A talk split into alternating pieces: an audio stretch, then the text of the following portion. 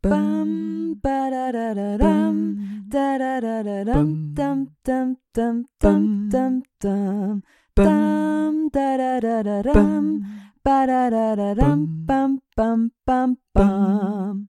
Achtung!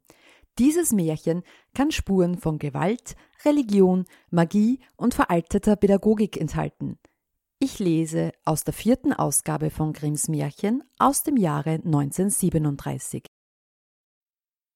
Die drei Männlein im Walde.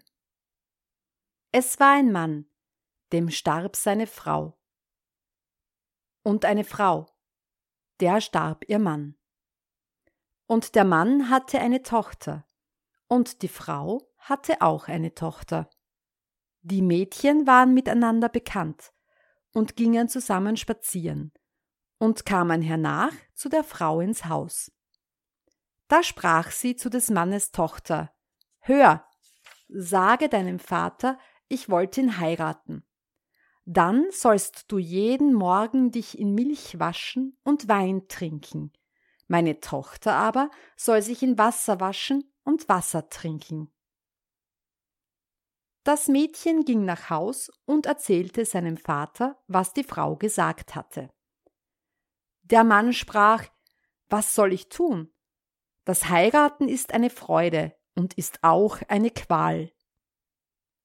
Endlich, weil er keinen Entschluss fassen konnte, zog er seinen Stiefel aus und sagte Nimm diesen Stiefel, der hat in der Sohle ein Loch. Geh damit auf den Boden, hänge ihn an den großen Nagel und gieß dann Wasser hinein. Hält er das Wasser, so will ich wieder eine Frau nehmen. Läuft's aber durch, so will ich nicht. Das Mädchen tat, wie ihm geheißen war. Aber das Wasser zog das Loch zusammen, und der Stiefel ward voll bis oben hin. Es verkündigte seinem Vater, wie's ausgefallen war. Da stieg er selbst hinauf, und als er sah, dass es seine Richtigkeit hatte, ging er zu der Witwe und freite sie, und die Hochzeit ward gehalten. Am anderen Morgen, als die beiden Mädchen sich aufmachten, da stand vor des Mannes Tochter Milch zum Waschen und Wein zum Trinken. Vor der Frau Tochter aber stand Wasser zum Waschen und Wasser zum Trinken. Am zweiten Morgen stand Wasser zum Waschen und Wasser zum Trinken so gut vor des Mannes Tochter als vor der Frau Tochter. Und am dritten Morgen stand Wasser zum Waschen und Wasser zum Trinken vor des Mannes Tochter und Milch zum Waschen und Wein zum Trinken vor der Frau Tochter, und dabei blieb's. Die Frau ward ihrer Stieftochter Spinnefeind und wusste nicht, wie sie es ihr von einem Tag zum anderen schlimmer machen sollte. Auch war sie neidisch, weil ihre Stieftochter schön und lieblich war ihre rechte Tochter aber hässlich und widerlich. Einmal im Winter, als es steinhart gefroren hatte und Berg und Tal voll geschneit lag, machte die Frau ein Kleid von Papier, rief das Mädchen und sprach Da, zieh das Kleid an, geh hinaus in den Wald und hol mir ein Körbchen voll Erdbeeren, ich habe Verlangen danach. Du lieber Gott, sagte das Mädchen, im Winter wachsen ja keine Erdbeeren, die Erde ist gefroren, und der Schnee hat auch alles zugedeckt. Und warum soll ich in dem Papierkleide gehen? Es ist draußen so kalt, dass einem der Atem friert, da weht ja der Wind hindurch, und die Dornen reißen mir's vom Leib. Willst du mir noch widersprechen? sagte die Stiefmutter, mach, dass du fortkommst, und lass dich nicht eher wiedersehen, als bis du das Körbchen voll Erdbeeren hast. Dann gab sie ihm noch ein Stückchen hartes Brot und sprach, davon kannst du den Tag über essen, und dachte, draußen wird's erfrieren und verhungern und mir nimmermehr wieder vor die Augen kommen. Nun war das Mädchen gehorsam, tat das Papierkleid an und ging mit dem Körbchen hinaus. Da war nichts als Schnee, die Weite und Breite, und war kein grünes Helmchen zu merken. Als es in den Wald kam, sah es ein kleines Häuschen. Daraus guckten drei kleine Haulemännerchen. Es wünschte ihnen die Tageszeit und klopfte bescheidentlich an die Tür. Sie riefen Herein, und es trat in die Stube und setzte sich auf die Bank am Ofen. Da wollte es sich wärmen und sein Frühstück essen. Die Haulemännerchen sprachen Gib uns auch etwas davon. Gerne, sprach es, teilte sein Stückchen Brot entzwei und gab ihnen die Hälfte. Sie fragten Was willst du zur Winterzeit in deinem dünnen Kleidchen hier im Wald? Ach, antwortete es, ich soll ein Körbchen voll Erdbeeren suchen und darf nicht eher nach Hause kommen, als bis ich es mitbringe. Als es sein Brot gegessen hatte, gaben sie ihm einen Besen und sprachen Kehre damit an der Hintertüre den Schnee weg. Wie es aber draußen war, sprachen die drei Männerchen untereinander Was sollen wir ihm schenken, weil es so artig und gut ist und sein Brot mit uns geteilt hat? Da sagte der Erste, ich schenk ihm, dass es jeden Tag schöner wird.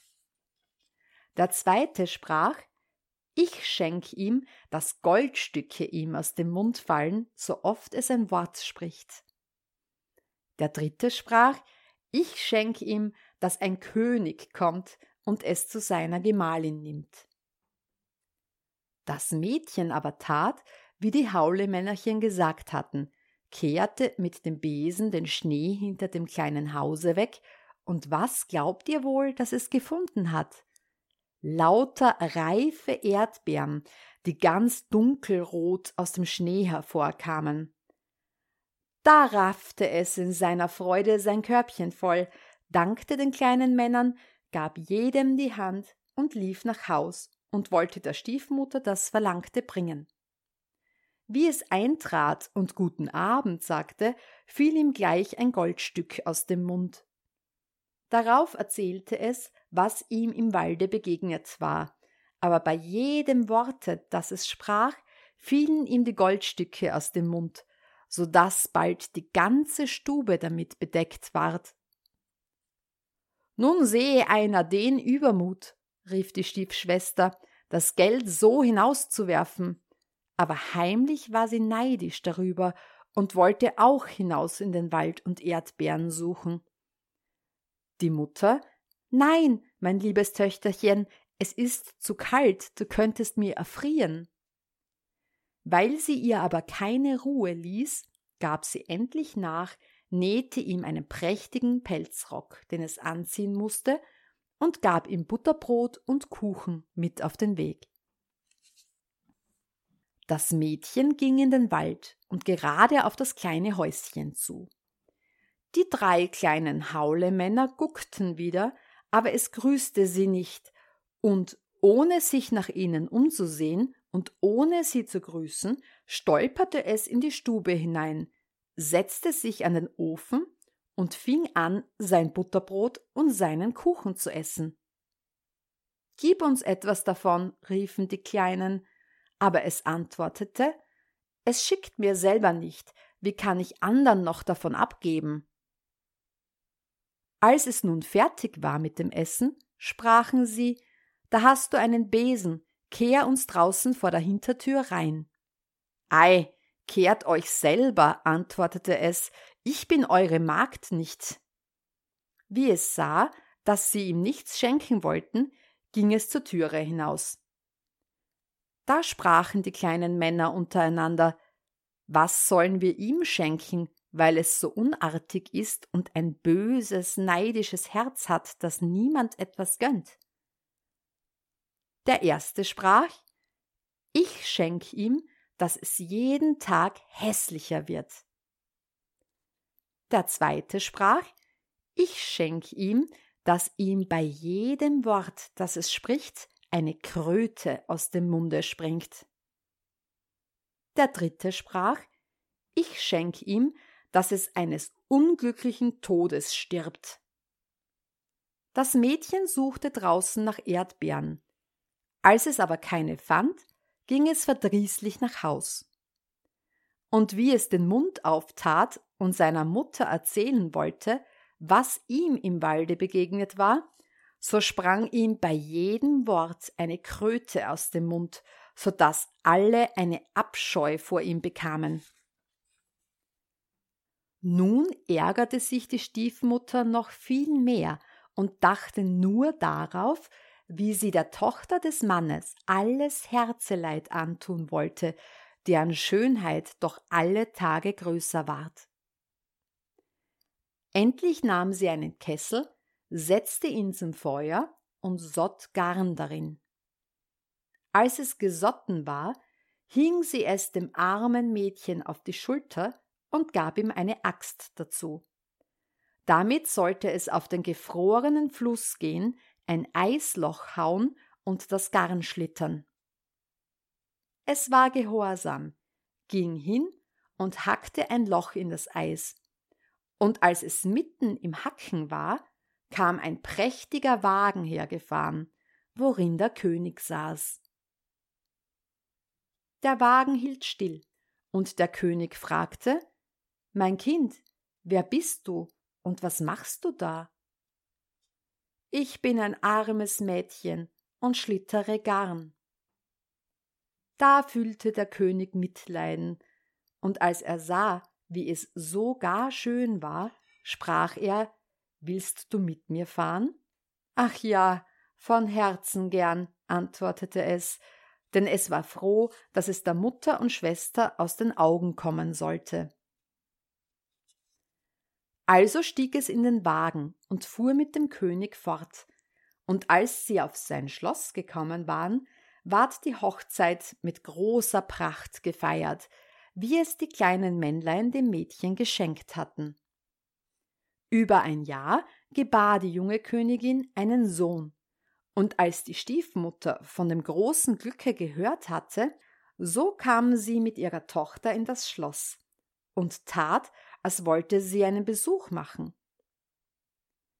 Als aber der König einmal hinausgegangen und sonst niemand zugegen war, packte das böse Weib die Königin am Kopf und ihre Tochter packte sie an den Füßen, hoben sie aus dem Bett und warfen sie zum Fenster hinaus in den vorbeifließenden Strom.